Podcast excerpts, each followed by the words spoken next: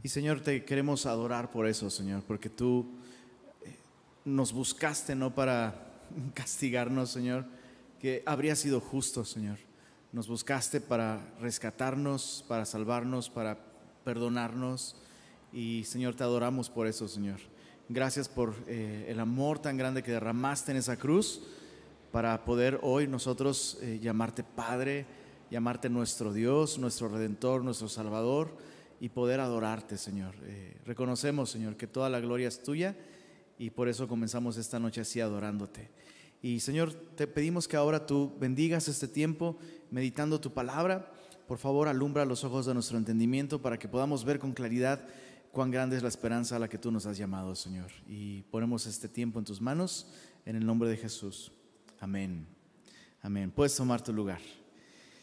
Pues el día de hoy vamos a continuar en nuestro estudio de, eh, a través de la Biblia del profeta Daniel y hoy nos toca el capítulo 8, capítulo 8 de Daniel.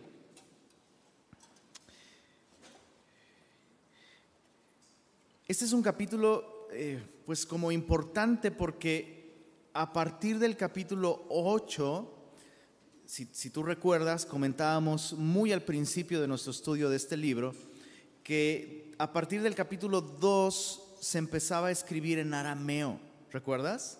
Justo en el capítulo 2, en el versículo 4, por ahí hicimos ese comentario, capítulo 2, verso 4 dice, entonces hablaron los caldeos al rey en lengua aramea. Y hicimos la observación de que a partir de ese versículo, hasta casi finalizar el libro, todo era arameo. Bueno, eh, el arameo termina en el capítulo 7, verso 28, que fue lo que estudiamos la semana pasada, la visión de las cuatro bestias, ¿no? Dice, aquí fue el fin de sus palabras. En cuanto a mí, Daniel, mis pensamientos me turbaron, mi rostro se demudó, pero guardé el asunto en mi corazón. Bueno, a partir del capítulo 8, nuevamente la redacción en, su, en, su, en los textos originales vuelve a ser en hebreo, ya no arameo.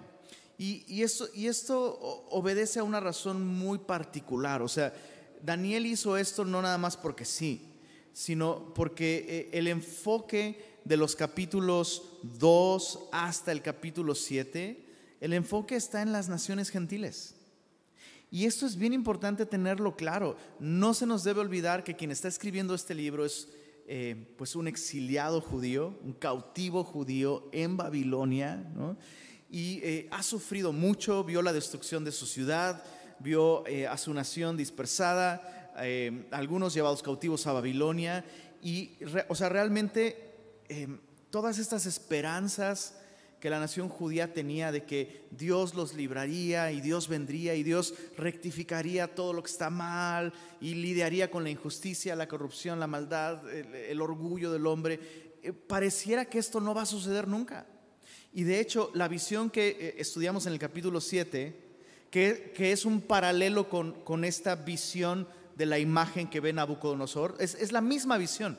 Lo interesante es que Dios no solo, no solo pareciera que está postergando como, como esta, eh, esta redención y esa restauración de Israel, sino Dios dice, después de Persia, se va, después de Babilonia se va a levantar otro poder gentil y después otro poder gentil y después otro poder, o sea, en la mente de Daniel es como, ¿cuándo va a terminar esto? O sea, Señor, lo que tanto anhelamos, lo que tú nos has prometido, lo que sabemos que tú puedes hacer, ¿Cuándo, Señor?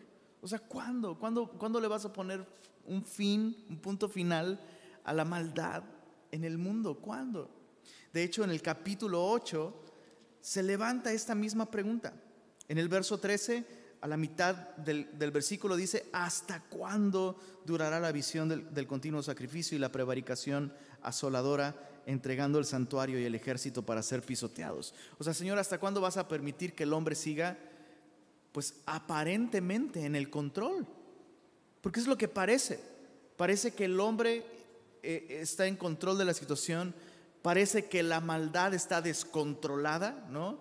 Y pareciera que Dios no está haciendo nada.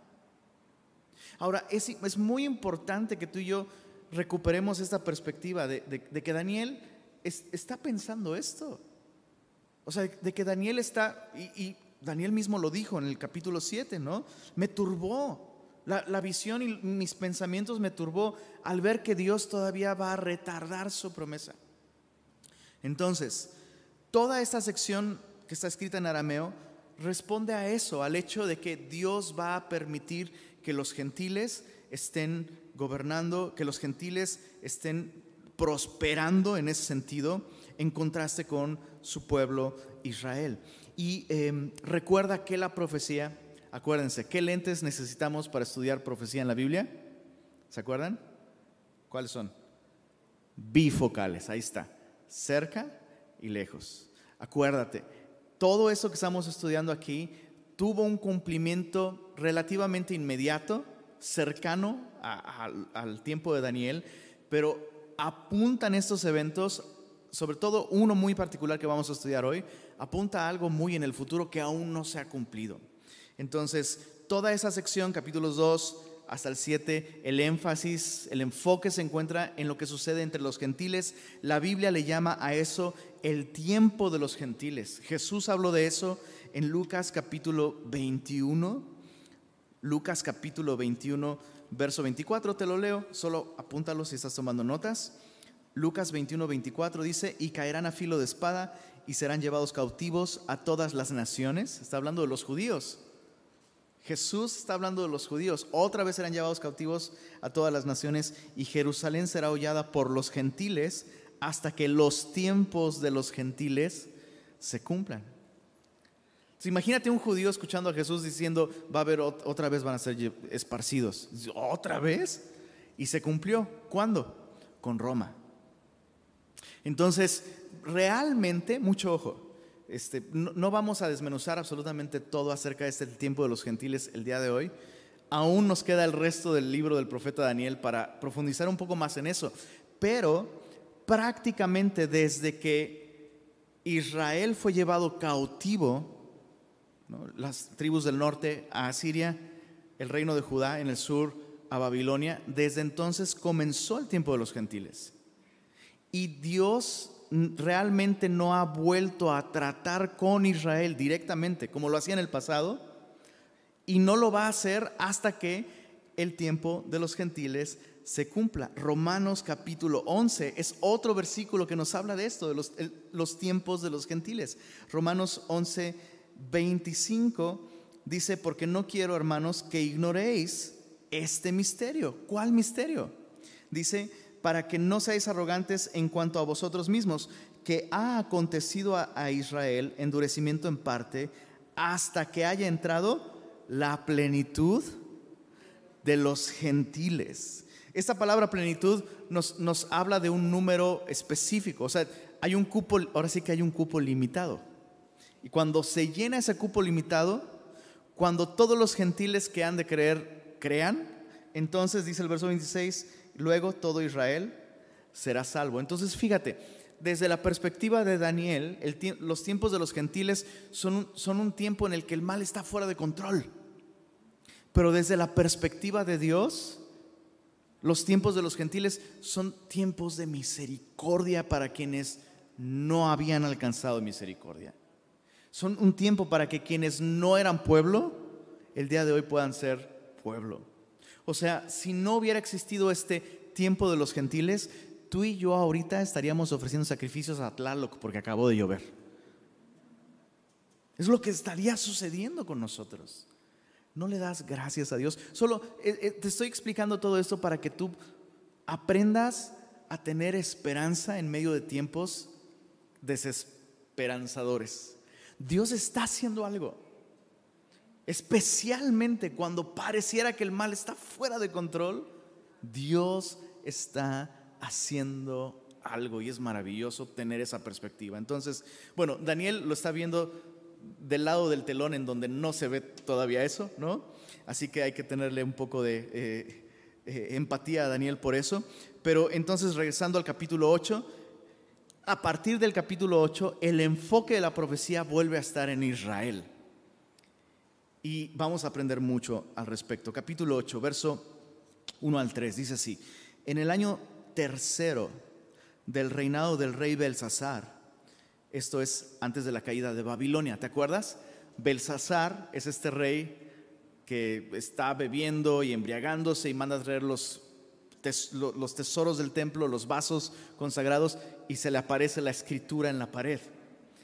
fue el último rey. Bueno, en el tercer año del reinado del rey Belsasar, me apareció una visión a mí, Daniel, después de aquella que me había aparecido antes. Pues ni modo que, pues sí, ¿no?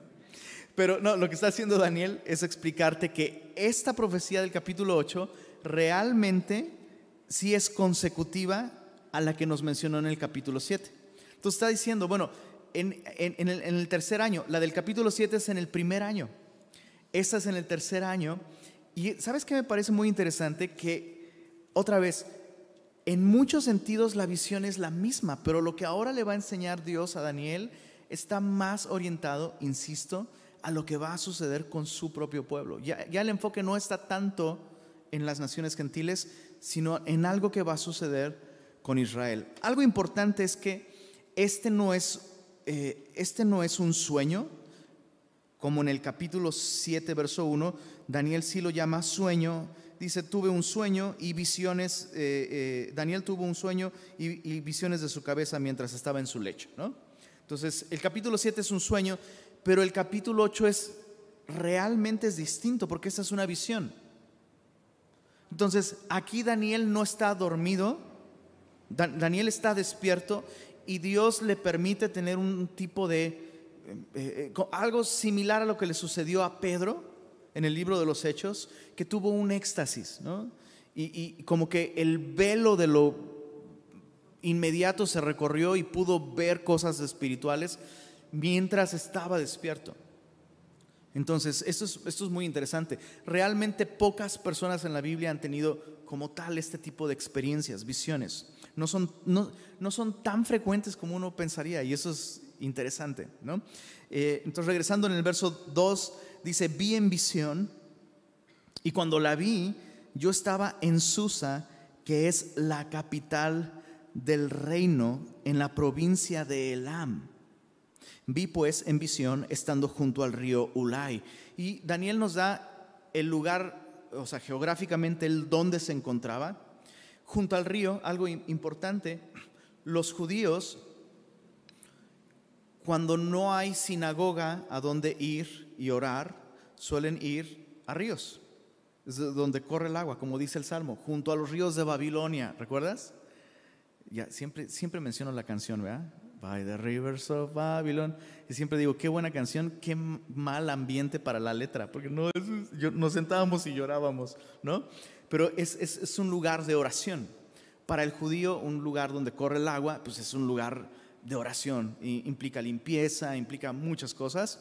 Entonces, eh, como vamos a ver en los próximos capítulos, Daniel está orando. Daniel es un hombre de oración. Ya nos lo ha demostrado antes. Cuando le prohibieron orar, pues, que eh, siempre, siempre pienso esto. O sea, a Daniel le tienen que prohibir orar y ni aún así deja de orar. A nosotros nos tienen que rogar, nos tienen que enseñar, nos tienen que animar, nos tienen que acarrear, nos tienen que... Bueno, te ofrezco café y galletas, ven y oramos. Y ni así. Pero Daniel sabe cuál es el privilegio de buscar al Señor en oración. Entonces, no es de extrañarse que este sea un hombre con tanta visión. Y no me refiero solamente a la visión espiritual que Él nos va a mostrar ahora, sino me refiero a la manera en la que Él veía la vida. La tenía muy clara porque dependía de Dios en oración. Otro dato interesante en el verso 2 es que Él está en, dice en Susa, que es la capital del reino. Ahora, para aquellos que sí están como muy familiarizados con la geografía de tiempos bíblicos, Susa es la capital de Persia. Entonces, en este momento, Persia es una provincia de Babilonia, está bajo el control de, Babilonia. Los medos y los persas realmente lo que hicieron fue unir fuerzas para rebelarse contra Babilonia y entonces eh, derrocar Babilonia. Pero algo que me llama mucho la atención aquí entonces es que eh, Daniel seguramente, muy seguramente, tenía una función tipo, eh, como parecido a lo que hoy sería un embajador. Es, la persona que tendría el carácter, las cualidades para representar a Babilonia en alguna de sus provincias. ¿no? Y solo como dato interesante, entonces cuando Babilonia cae, Ciro sabe perfectamente quién es Daniel, porque él ha funcionado como embajador o algún tipo de funcionario de alto nivel en la capital de Persia representando a Babilonia. Entonces, solo interesante otra vez, muy interesante, que el tipo de hombre que era Daniel eh, ganaba la confianza de aquellos que le rodeaban. Bueno, e, él está aquí haciendo su trabajo, pero buscando a Dios. Se toma un tiempo para ir al río, orar y entonces tiene esta visión.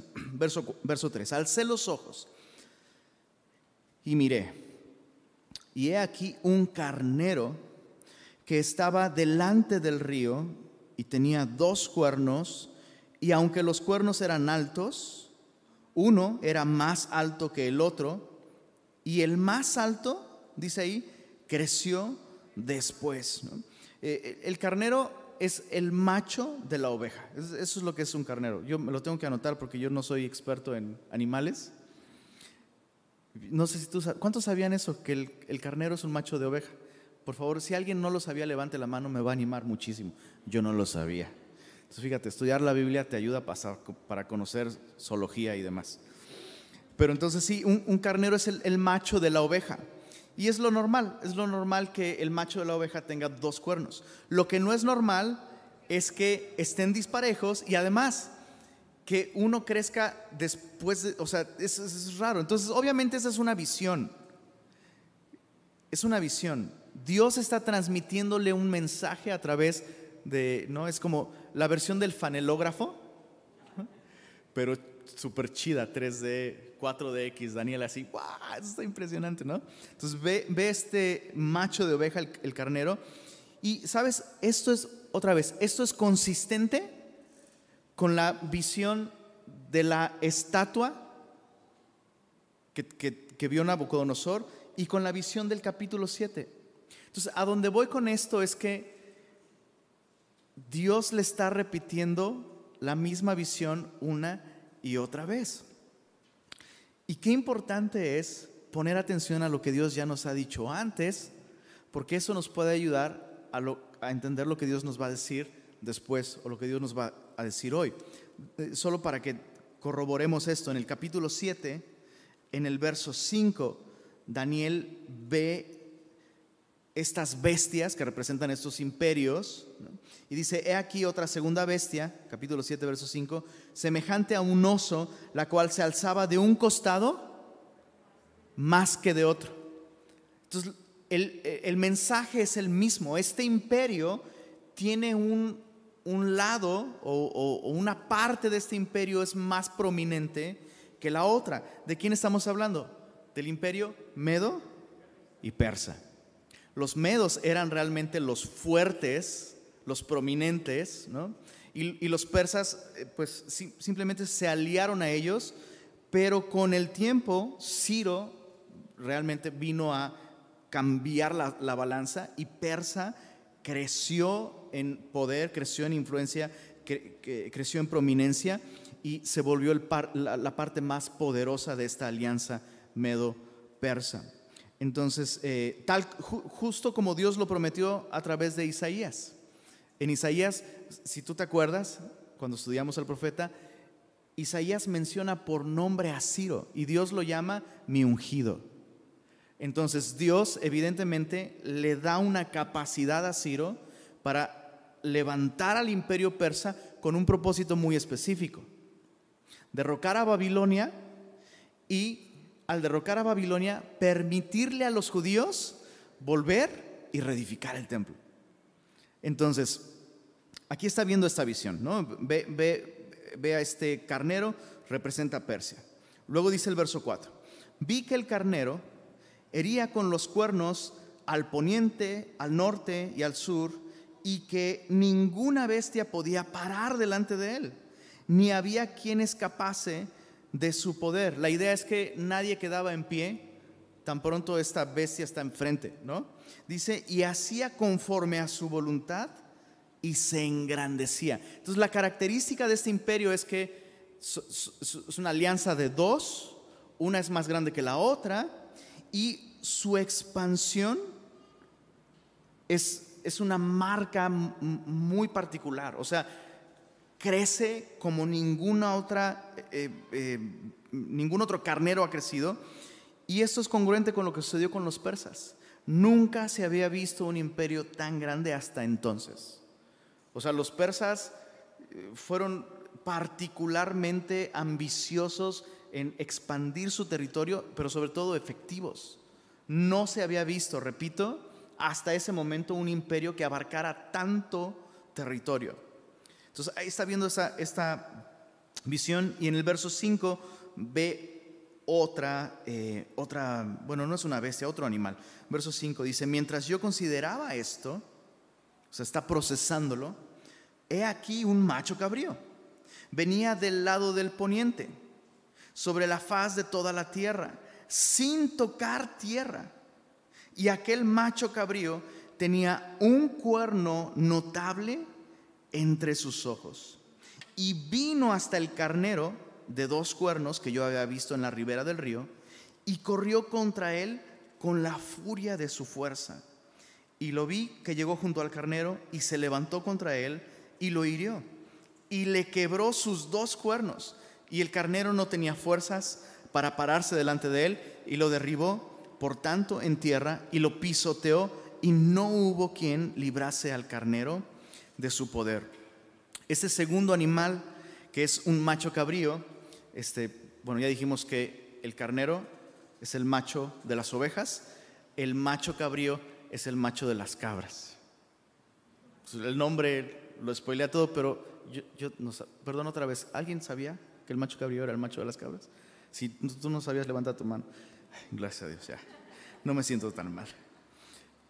Ahora, en esta visión, las características de este imperio representadas en este animal son velocidad y furia. O sea, e, e, este, este eh, macho cabrío dice, venía desde el poniente sobre, sobre la faz de toda la tierra y dice, sin tocar tierra. O sea, prácticamente va volando, pero creo que va más allá de simplemente mostrarte un, animal súper veloz. Creo que la idea es que este, este imperio no tiene estorbo. ¿No? O sea, no va a tropezar, no hay resistencia, no tiene que, es como, no hay obstáculos delante de este imperio.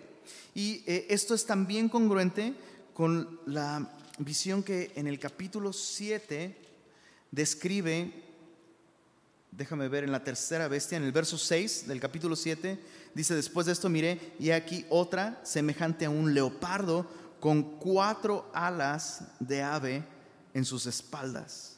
Tenía también esta bestia cuatro cabezas y le fue dado dominio. Y acá en el capítulo 8 nos escribe, eh,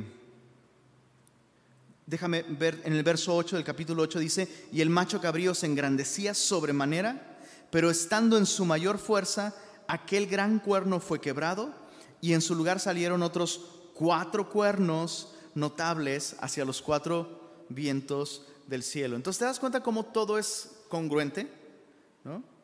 El, el macho cabrío, dos cuernos, uno más prominente que en otro, los medos y los persas. En el capítulo 7, la misma visión, pero con un oso, se levanta de un lado más que del otro. Y lo mismo ahora con, em, dije macho cabrío, no, perdón, con el carnero primero. Y luego el macho cabrío tiene este paralelo con el leopardo, que también su rasgo es la velocidad, ¿no? Y esta visión corresponde con Alejandro Magno. Alejandro Magno es este cuerno notable entre los ojos del macho cabrío. Y Em, el imperio griego, que pues Alejandro Magno logró consolidar el poder del imperio griego, conquistó en 10 años todo lo, todo lo que habían conquistado los anteriores y un poco más. O sea, de hecho la historia nos dice que Alejandro Magno, cuando terminó realmente de conquistarlo todo, o sea, dijo, bueno, ¿y ahora qué sigue? ¿Hacia dónde vamos? Y sus generales le dijeron, pues ya no hay, ya no hay más tierras que conquistar. Y Alejandro Magno lloró. Dice, ay, qué chillón, ¿no? o sea, el cuate lloró porque no había más tierra que conquistar. Qué interesante, ¿no? Como Jesús mismo dice, ¿de qué le sirve al hombre ganar al mundo entero? Y si alguien lo logró, fue Alejandro Magno. A sus 32 años ya había conquistado el mundo entero. Ahora sí que se volvió la caricatura viviente de Pinky Cerebro, ¿no? Pero él sí lo logró, conquistó el mundo. Pero, pero, pero no le fue suficiente. Interesante. Ahora, el texto nos dice que este cuerno, estando en su mayor fuerza, fue quebrantado.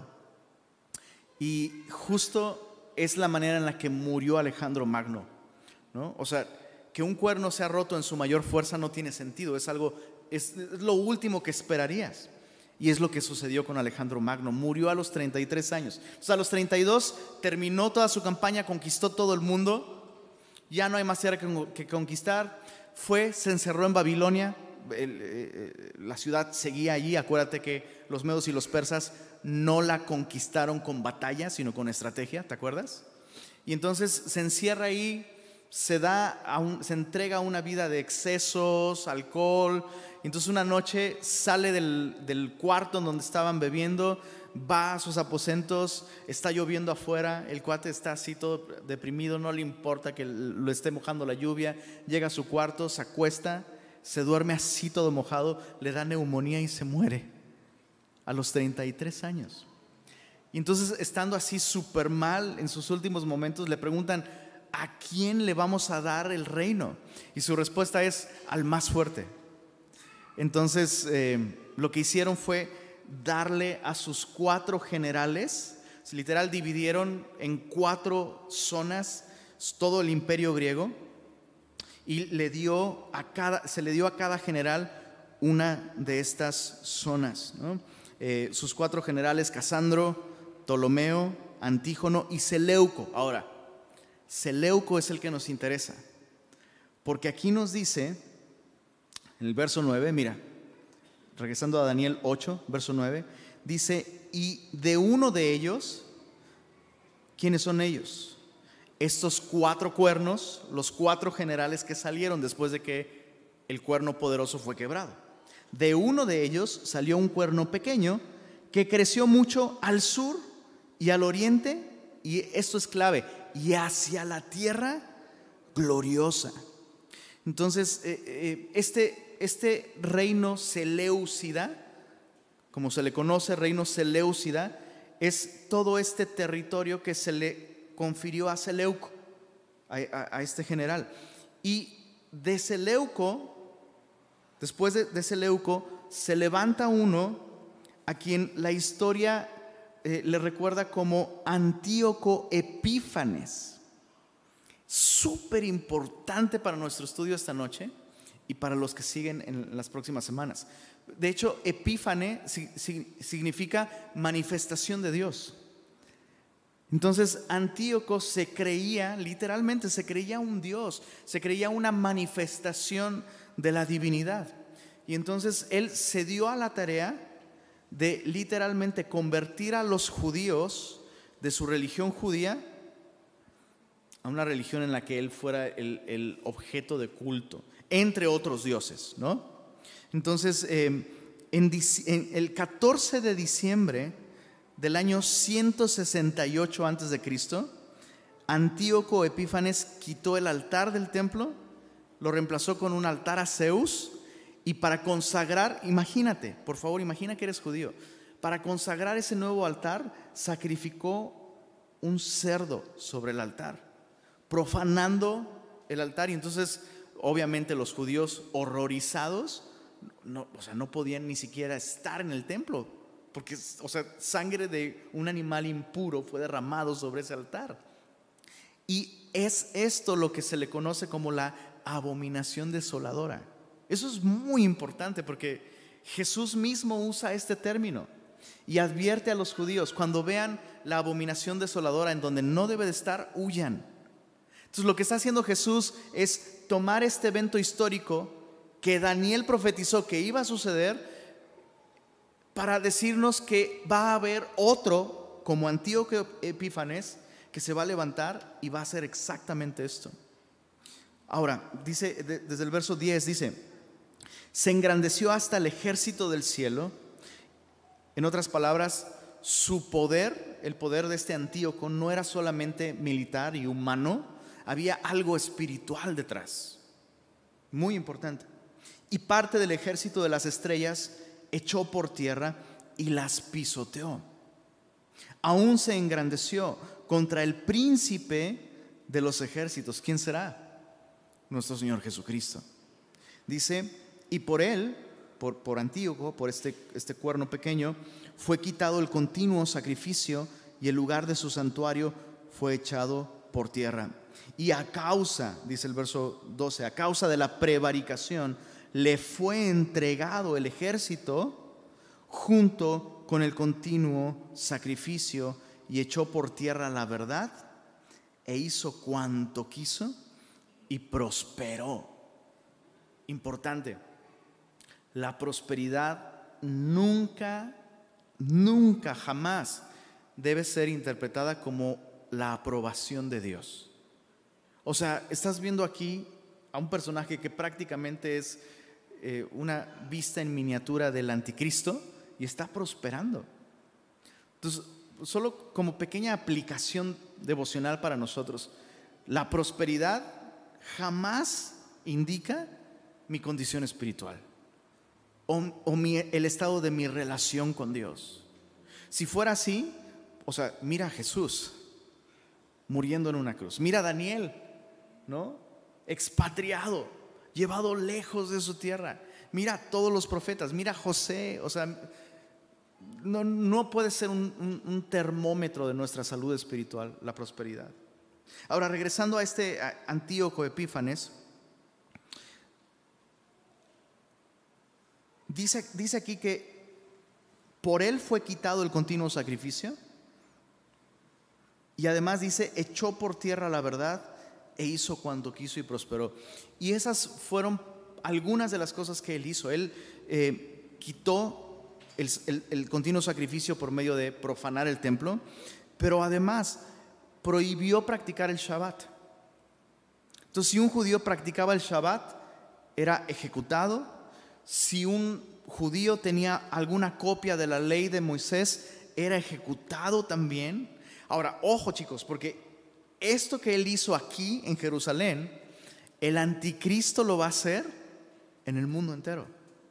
O sea, va a haber un día en el que va a ser ilegal. En muchos países, es más, hay lugares en México en donde tal vez no es ilegal, pero los, los usos y costumbres del lugar te ponen en peligro si tú tienes una Biblia en tu casa. Y eso es algo que va a suceder otra vez en el futuro, insisto. Nosotros no vamos a estar ahí para verlo. Pero qué importante es apreciar. Hace un, rato orábamos antes de la reunión y yo le decía al Señor, Señor, gracias porque nos permites la libertad de tener un, rentar un local, transmitir nuestras reuniones de modo que quienes no pueden venir puedan verlo. O sea, qué bendición tan grande. Qué bendición tan grande. Ahora piensa otra vez en Daniel. Daniel está viendo estas visiones. Daniel no está en la tierra prometida. Y por lo que él está viendo, van a volver a estar, pero van a destruir el templo, un templo que aún no ha sido reedificado. O sea, Dios le está mostrando, se va a reedificar el templo y otra vez a causa de la prevaricación de los judíos. Otra vez el templo va a ser destruido, no van a tener las libertades que les voy a permitir por un tiempo más. Ahora, los judíos lograron eh, unirse, algunos lograron escapar, se unieron al ejército de los macabeos. De hecho, eh, probablemente tú conoces ese libro, el, libro de los macabeos. Ojo, es un buen libro. Es, es un libro del que tú y yo podemos aprender mucho, pero no es palabra de Dios.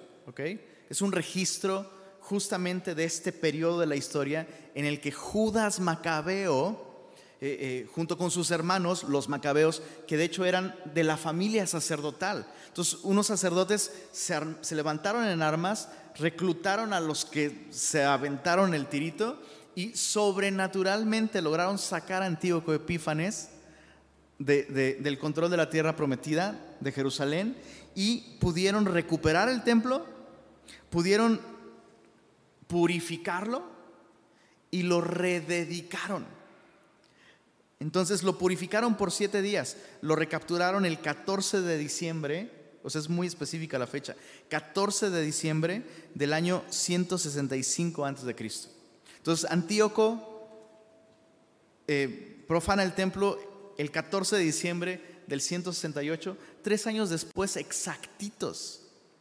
Es muy interesante, tres años después exactitos, eh, recuperan el templo, siete días después, insisto, a mí me parece muy interesante, un 25 de diciembre, entre el 24 y el 25, se rededica el templo. Y esa fiesta, eh, o ese evento, mejor dicho, dio lugar a una festividad que hoy se conoce como el Hanukkah, o la fiesta de las luces, o la fiesta de la dedicación, que no es una festividad levítica. El libro de Levítico no dice que se debe de guardar, pero Jesús observó esa tradición. Ay, perdón. Jesús observó esa, esa fiesta. Y es justo en esa fiesta, o sea, es, invierno, el Señor está caminando por el pórtico de Salomón en el, templo, ¿no? Probablemente calentándose a la luz de enormes lámparas de Hanukkah que se, que se ponían en la fiesta de las luces, ¿no? Y es justo en esa, en esa fiesta que el Señor Jesús levanta su voz y dice, yo soy la luz del mundo. Entonces, esto solo como comentario. Hay que ser, hay que ser sagaces y echar mano de las cosas que suceden a nuestro alrededor que nos puedan servir para llevar a otros al Evangelio. No es que esa fiesta no es bíblica. No, no sé, perdónenme. Hay cristianos que no celebran los cumpleaños. Digo, está bien, si no quieres, está bien, nos ahorramos un pastel y regalos. Gloria a Dios, por eso. Pero no puedes adoptar esa actitud de condenar a todo el mundo por hacerlo. O sea, piensa qué maravillosa oportunidad, ¿no? y, solo es un ejemplo, ¿no? Y, lo mismo sucede con la Navidad, ¿no? Es que el Señor Jesús no nació el 25 de diciembre, no estamos celebrando la fecha, bro. Y, aún si el mundo estuviera celebrando la fecha, o sea, ¿no te da gusto que por, por lo que sea están por lo menos pensando en Jesús? ¿No vas a aprovechar eso? No estoy enojado, perdóname. Es que ya los vi así como.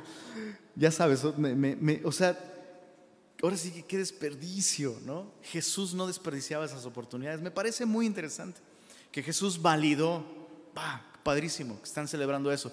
Por cierto, yo soy la luz del mundo. Bueno, regresando a nuestro texto, eh, por algo le llamaron la fiesta de las luces, porque todo era oscuro antes de, recuperar el templo todo, era oscuro. Y mira en el verso, verso 13. Entonces, oí a un santo que hablaba y otro de los santos preguntó a aquel que hablaba, ¿hasta cuándo durará la visión del continuo sacrificio y de la prevaricación asoladora entregando el santuario y el ejército para ser pisoteados? De aquí viene este término abominación desoladora, ¿no? La idea es que se ha cruzado un límite de maldad que ocasiona que Dios diga, se acabó y entonces todo queda desolado. Interesante. Verso 14. Y él dijo, hasta 2300 tardes y mañanas, luego el santuario será purificado. Hay muchas teorías con respecto a este número. La más sensata es la que cuenta a partir del asesinato del sumo sacerdote. Desde que Antíoco Epífanes entra a la ciudad, conquista la ciudad, mata al sumo sacerdote en turno y él pone uno propio. Desde ahí hasta el 14 de diciembre del año 165 a.C., eh, dicen, la cuenta da perfecto estos días. Dice el verso 15, y aconteció que mientras yo, Daniel, consideraba la visión, y procuraba comprenderla, como nosotros, he aquí, se puso delante de mí uno con apariencia de hombre. Y oí una voz de entre las riberas del Ulay que gritó y dijo, Gabriel, enseña a este la visión. Entonces, se nos dice que es una voz, no, no se nos dice de quién, pero alguien está viendo a Daniel perplejo, así el cuate no está entendiendo nada, ¿no? Entonces, se oyó una voz, que alguien le explique, ¿no? Una cosa así. Pero le piden, es interesante, le piden específicamente a Gabriel. Ahora, realmente hay muy poquitos ángeles mencionados por nombre en la Biblia, ¿eh? Muy pocos. Digo, no, no, no, no estudié el tema el día de hoy, pero me parece que solo Gabriel y Miguel. Y párale de contar. Que yo recuerde, no hay ningún otro ángel mencionado por nombre en la Biblia. Digo, yo conozco a otro ángel que se llama Lupita, pero ese no está en la Biblia. Pero solo esos dos. Y es interesante que Gabriel, Gabriel pareciera que su, su misión tiene que ver con la venida del Mesías. Porque aquí Gabriel va a explicarle y justo la explicación tiene que ver con la aparición de Jesucristo. Y es este mismo Gabriel el que le dice a María, pues ha sido escogida, ¿no? Y luego, eh, no está comprobado, no está comprobado, pero pareciera que Gabriel no sabe guardar secretos con respecto a Jesús. Entonces nace el bebé Jesús y algunos sugieren, es, fue ese mismo Gabriel el que fue y le anunció a los pastores. Entonces hay que anunciarlo, hay que decírselo a alguien más. Bueno, entonces es como este mensajero especial, siempre entrega mensaje respecto al Mesías príncipe y a partir del verso 17 viene la explicación.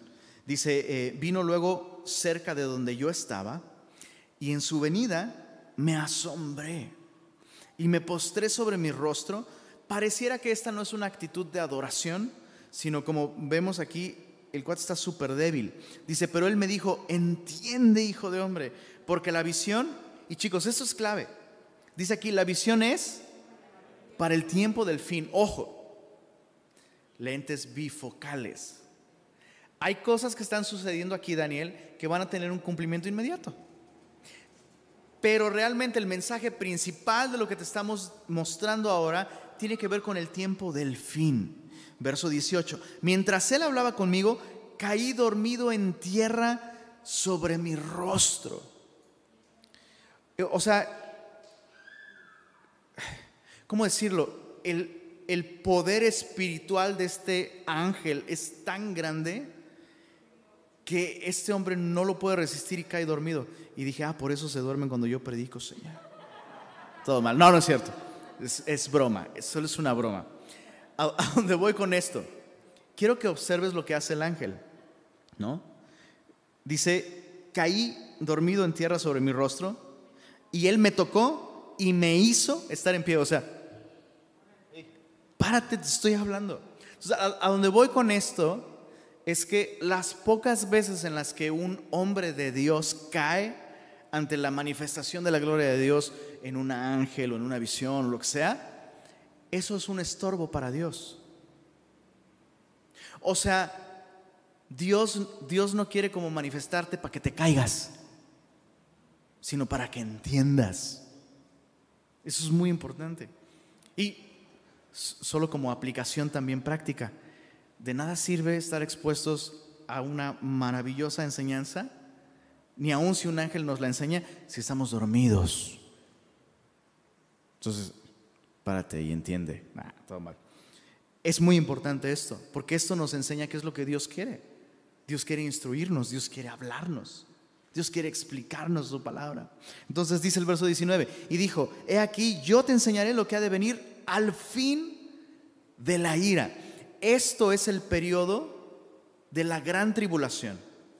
La ira o indignación, la Biblia usa esos, todos esos términos, o el tiempo de angustia de Jacob, son términos que se refieren al mismo periodo, la gran tribulación, un periodo de siete años exactos en donde justamente va a suceder esto que estamos que estamos viendo. Alguien se va a levantar, va a oponerse dice Pablo, en contra de todo lo que se llame Dios, no solo Jehová, y básicamente eh, es el anticristo. Por siete años, la gran tribulación, el anticristo va a reinar, va, va a prosperar. Entonces le está explicando, hey, te voy a enseñar lo que va a venir al fin de la ira también, porque para eso Dice, porque eso es para el tiempo del fin. En cuanto al carnero que viste. Entonces, a partir de ahorita le va a explicar lo que sí es histórico. En cuanto al carnero que viste, que tenía dos cuernos, estos son los reyes de Media y de Persia. Mira, en lugar de haberte explicado, mejor nomás hubiéramos leído ya, ¿verdad? Verso 21. El macho cabrío es el rey de Grecia, Alejandro Magno, y el cuerno grande que tenía entre sus ojos eh, es el rey primero. Y en cuanto al cuerno que fue quebrado y sucedieron cuatro en su lugar, significa que cuatro reinos se, levantarán de esa nación, aunque no con la fuerza de él, los cuatro generales y los reinos helénicos que ya vimos. Verso 23, y al fin del reinado de estos, cuando los transgresores lleguen al colmo, se levantará un rey altivo de rostro, entendido en enigmas, y su poder se fortalecerá, mas no con fuerza propia, y causará grandes ruinas, y prosperará, y hará arbitrariamente y destruirá a los fuertes y al pueblo de los santos. Entonces va a ocasionar esta persecución en contra de los judíos y va a prosperar. Verso 25, con su sagacidad hará prosperar el engaño en su mano y en su corazón se engrandecerá. Y sin aviso, algunas traducciones dicen con la paz. Otras traducciones dicen destruirá a gente que se cree segura. Entonces la idea es que este, este gobernante entendido en enigmas, primero va a traer paz y va a hacer un pacto, ¿no? Parte de ese pacto tendrá que ver no solo con cuestiones eh, políticas, sino con cuestiones religiosas. Por eso es que no solo va, a estar el anticristo, sino un falso profeta también. Entonces, parte de ese pacto tiene que ver con unificar a todo, a todo el mundo bajo una sola religión.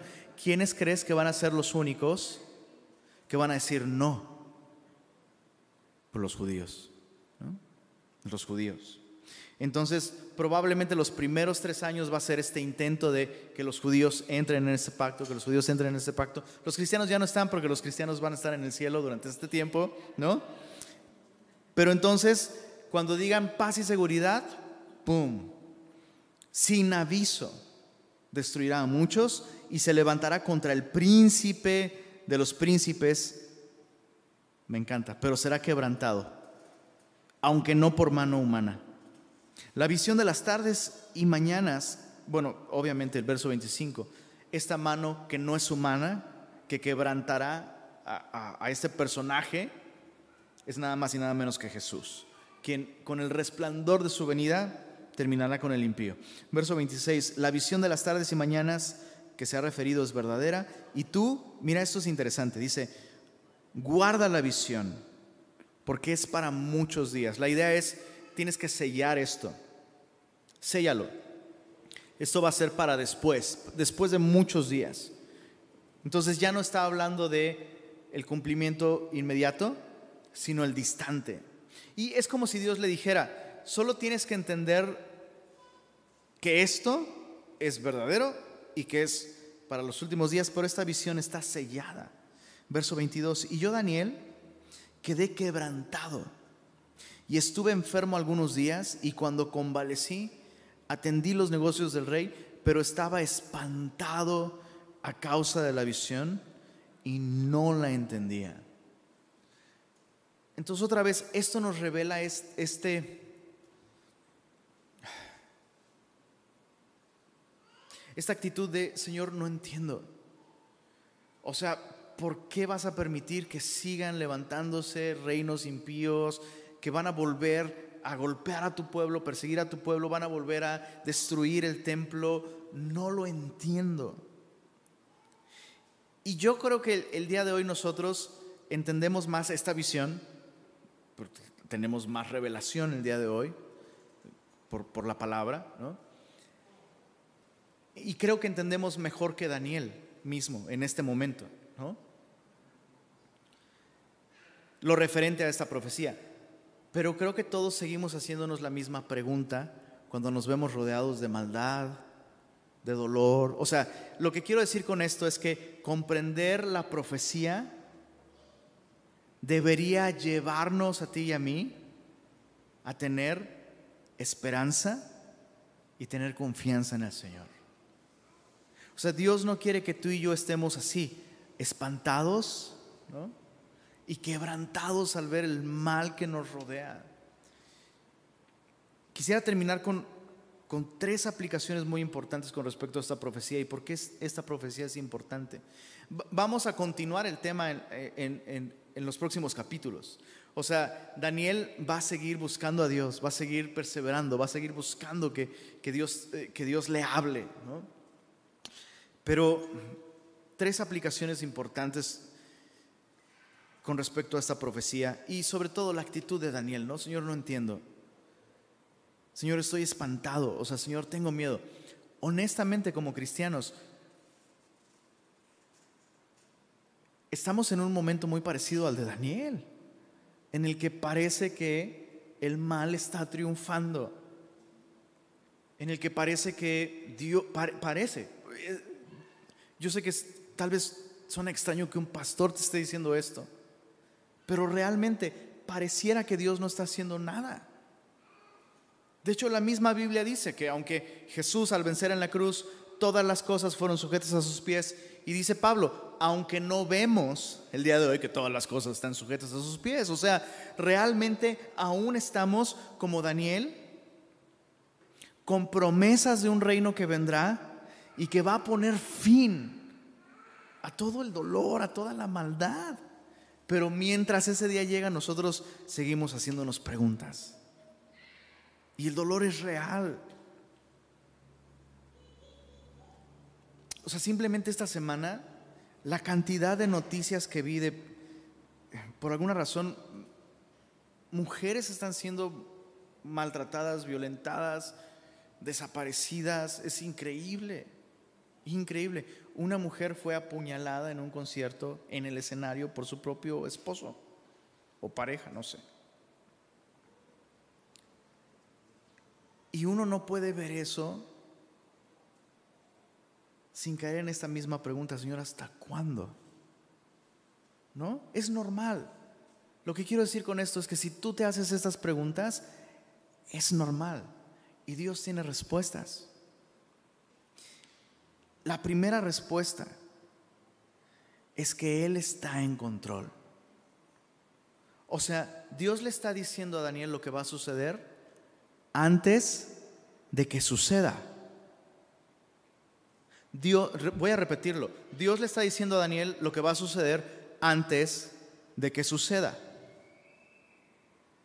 Y eso nos enseña que realmente Dios está en control. O sea, que el mal no está así, ah, completamente, no, estamos a la deriva. No, hay alguien controlando. Hay alguien impidiendo males mayores. Y ese es Dios. Él está en control. Así que la maldad humana que yo veo alrededor no debe llevarme a la desesperación, tanto como tampoco debo poner mi esperanza en la capacidad humana de resolver estos problemas. Entonces, fíjate, saber que Dios está en control hace que yo no ponga mi confianza en el hombre. No, eh, ya, el próximo presidente el próximo legislador, la próxima ley, el próximo... Perdónenme que sea tan incisivo con estos temas, no tengo nada en contra de la política, solo no sirve para lo que tú y yo anhelamos en el fondo de nuestro corazón. Creo que es necesario que haya leyes, absolutamente. Toda autoridad está puesta por Dios. Pero el único propósito de la autoridad es restringir de manera práctica el crimen, la violencia, y no lo está haciendo el gobierno presente y, no, y probablemente no lo va a hacer el, el que sigue tampoco.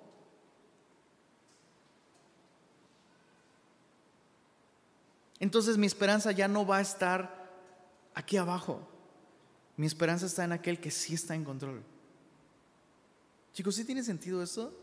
Tenemos que poner nuestra esperanza ahí. Dios está en control. La segunda, la segunda aplicación es que no solo está en control, sino Él ha prometido volver y finiquitar y traer a juicio toda acción, todo secreto y ponerle un fin a la maldad. ¿Por qué no lo hace el día de hoy? Porque si lo hace el día de hoy, todos aquellos que hoy no le conocen se van a perder. Entonces Dios nos ha dado una misión a ti y a mí. Esperar su regreso, no de un modo pasivo, refugiándonos en la iglesia y aislándonos de la realidad como en una burbuja, sino justamente brillando con la luz del Evangelio. La manera en la que tú y yo debemos esperar el regreso de Jesús es anunciando el regreso de Jesús, anunciando que Él vuelve. Esa es la manera en la que tú y yo debemos enfrentar. Ese, es el mensaje de Dios para Daniel. Va a haber una mano no humana que va a quebrantar el poder del mal. La va a haber. Primero quebrantó el poder del mal desde una cruz. Y, eso, eso ya es muy buenas noticias. En su segunda venida esa mano va a quebrantar el poder del mal no siendo clavada en una cruz, sino quebrantando al hombre. Tú y yo tenemos que anunciar esto. Y la tercera aplicación. Al igual que Daniel, tú y yo debemos proponer en nuestro corazón serle fieles a Dios no contaminarnos, no contaminarnos con la cultura, con los valores del mundo que hoy nos rodea.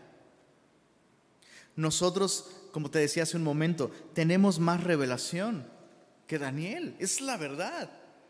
Nosotros tenemos más revelación que Daniel y por tanto tenemos más certeza, tenemos más esperanza y tenemos más razones para tú y yo entonces proponernos en nuestro corazón. Señor, no importa cuán terrible sea la maldad a mi alrededor, yo tengo razones para no contaminarme con amargura, con eh, incredulidad, con cinismo.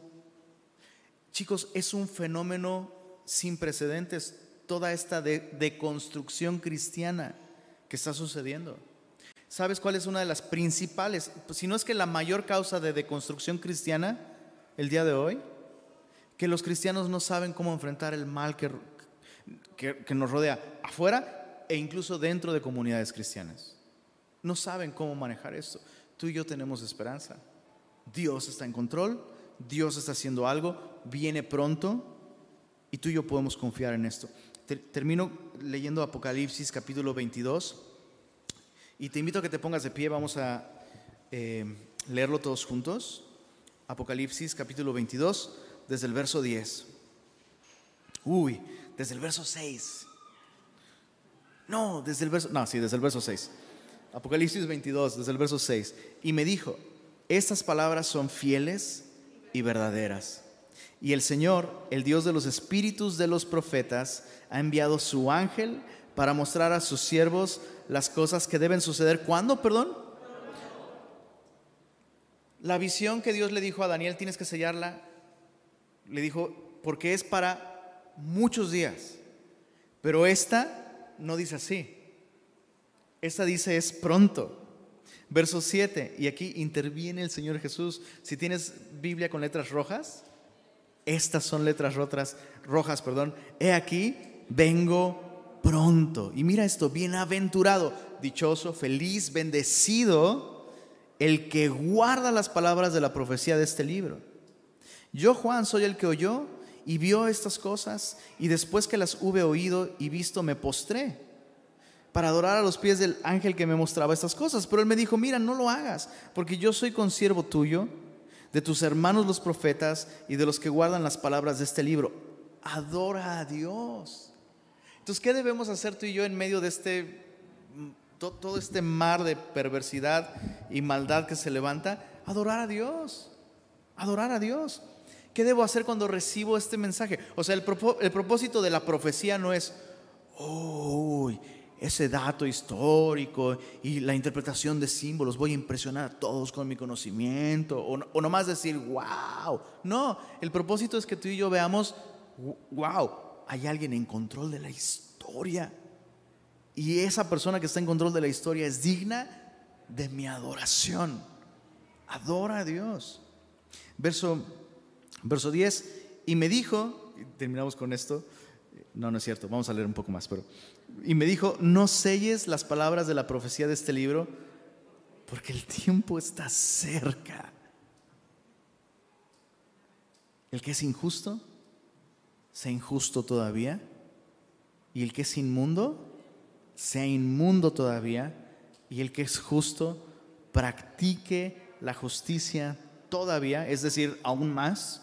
Y el que es santo, santifíquese aún más. En otras palabras, a la luz del pronto regreso de Jesús, no es tiempo de jugar.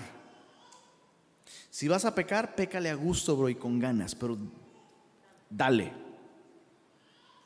Y si vas a vivir para el Señor, si vas a adorar al Señor, si realmente vas a entregarle tu vida al Señor, hazlo con todo ahora, porque queda poco tiempo.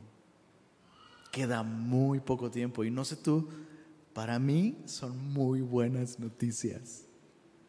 O sea, si el fin del mundo te espanta, estás del lado equivocado del telómetro. Y cuando hablamos del fin del mundo, no hablamos del fin de la humanidad. Hablamos del fin del sistema de valores, la cultura, la maldad, la corrupción, el dolor, la desigualdad, la injusticia. Verso 12, he aquí, yo vengo pronto y mi galardón conmigo para recompensar a cada uno según sea su obra. Yo soy el alfa y la omega, el principio y el fin, el primero y el último. Bienaventurados los que lavan sus ropas para tener derecho al árbol de la vida y para entrar por las puertas de la ciudad. Esa es la promesa que tú y yo tenemos. Y esa es la oferta que Dios hace a todos aquellos que el día de hoy aún no han lavado sus ropas. Entonces, ¿para qué me sirve la profecía? Para entender que el tiempo está cerca.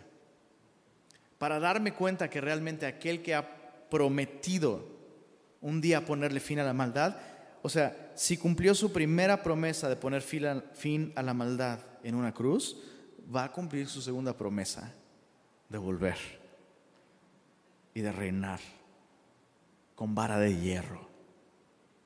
Ese es nuestro rey. Y hoy tenemos acceso a gracia y a misericordia. Así que limpiémonos, dediquémonos al Señor, adorémosle. Entre más maldad veamos alrededor, sí, nos va a seguir doliendo, absolutamente. Pero tú y yo tenemos aún más razones para adorar al Señor porque significa que entre más aumenta la maldad, el Señor vuelve pronto. Prediquemos el Evangelio y adoremos al Señor. Señor, gracias por recordarnos el día de hoy que la historia del hombre no es no es fortuita, no es casualidad, no es ni siquiera el hombre está en control de su historia, Señor.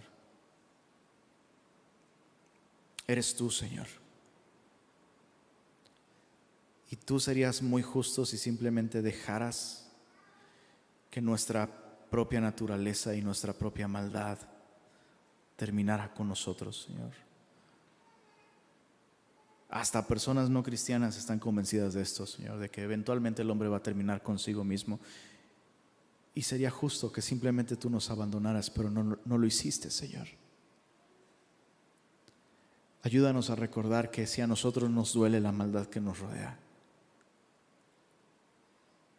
a ti te duele aún más, Señor. Y no solo en el corazón, en el presente, el día de hoy, Tú cargaste los pecados de todos los hombres en una cruz y pagaste por cada uno de ellos. Señor, y, ese amor nos, nos obliga, Señor, nos, nos ata las manos, Porque pensar esto, Señor, que tú moriste por todos, para que ya no vivan para sí, sino para ti, Señor. Ayúdanos a ser buenos representantes de este mensaje, Señor. Ayúdanos a poner nuestra esperanza y nuestra visión, nuestras conversaciones, Señor.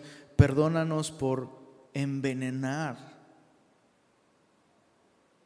y empañar y eclipsar el gozo y la paz y la esperanza que tú quieres darnos cuando nos la vivimos así, Señor, quejándonos, amargándonos, dividiéndonos por lo que vemos a nuestro alrededor, Señor. Líbranos de eso, Señor, y permítenos como tu iglesia responder a este llamado, Señor. Santificarnos aún más, Señor. Entregarnos aún más, dedicarnos a ti. Y Señor, te rogamos, ven pronto. Ven pronto, Señor. Y haz nuestros pies veloces, Señor, para anunciar el Evangelio y danos valor, Señor, para hablar de aquel que, que nos ha amado de tal manera. Gracias, Señor, por permitirnos hoy venir ante ti y ser instruidos por tu palabra, Señor. Llénanos de tu espíritu, Señor. Y gracias una vez más por amarnos así. Amén.